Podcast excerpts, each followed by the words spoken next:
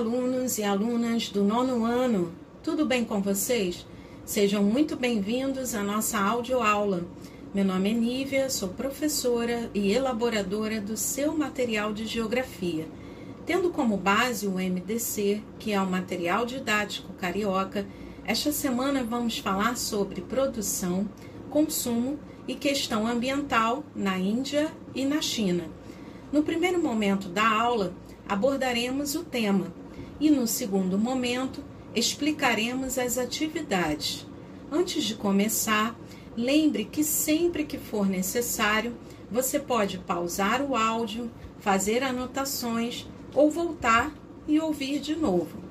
Agora, fique bem atento, pois vamos ao que interessa. Índia e China estavam entre os países que registraram os maiores aumentos de emissões de gases de efeito estufa em 2018, devido ao crescente consumo de energia dominado por combustíveis fósseis, colocando em risco as metas climáticas globais.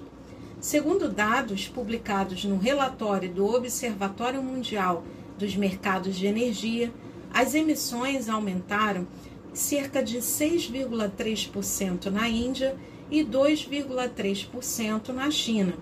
O aumento foi impulsionado por uma alta do consumo de energia. Como falamos na audioaula da semana 26 do 10, tradicionalmente a Índia é um país agrícola.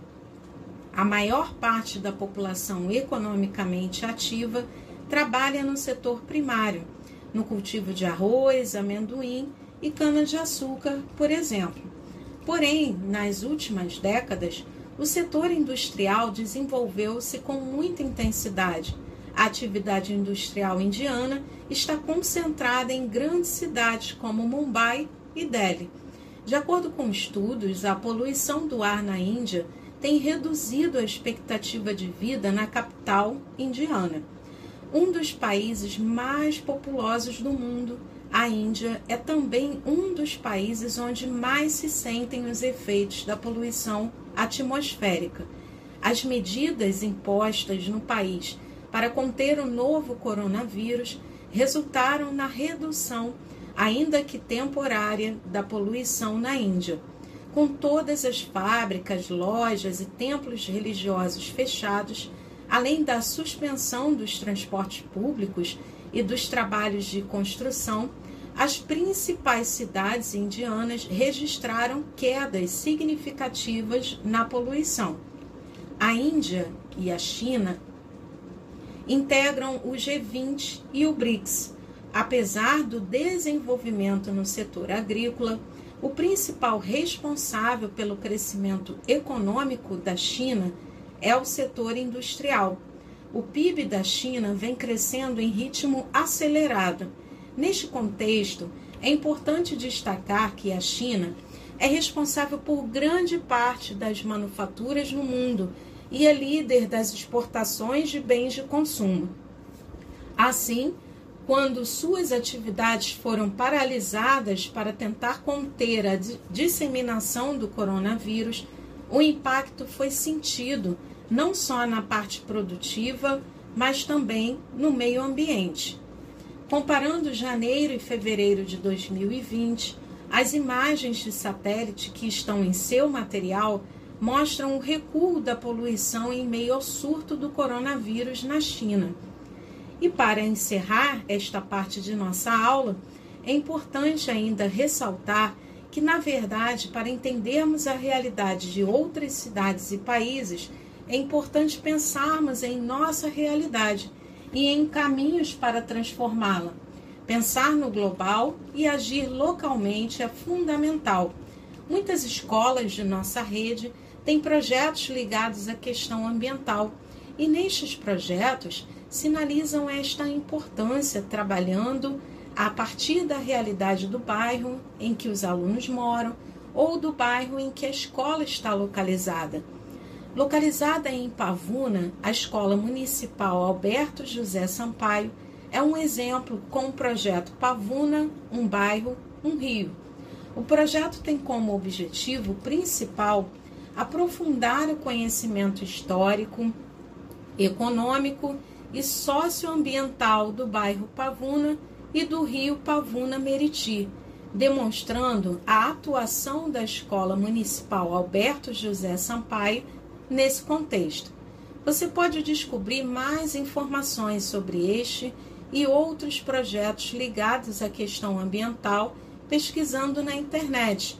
Importa destacar ainda que ele foi desenvolvido por Cíntia Tebaldi, que é professora de ciências e diretora da escola, por Flávia Lima, professora de língua portuguesa e diretora adjunta da escola, por Márcia Costa da Silva, professora de geografia, e por Valquíria Santos, professora de artes, lotada na Escola Municipal Alexandre Fará.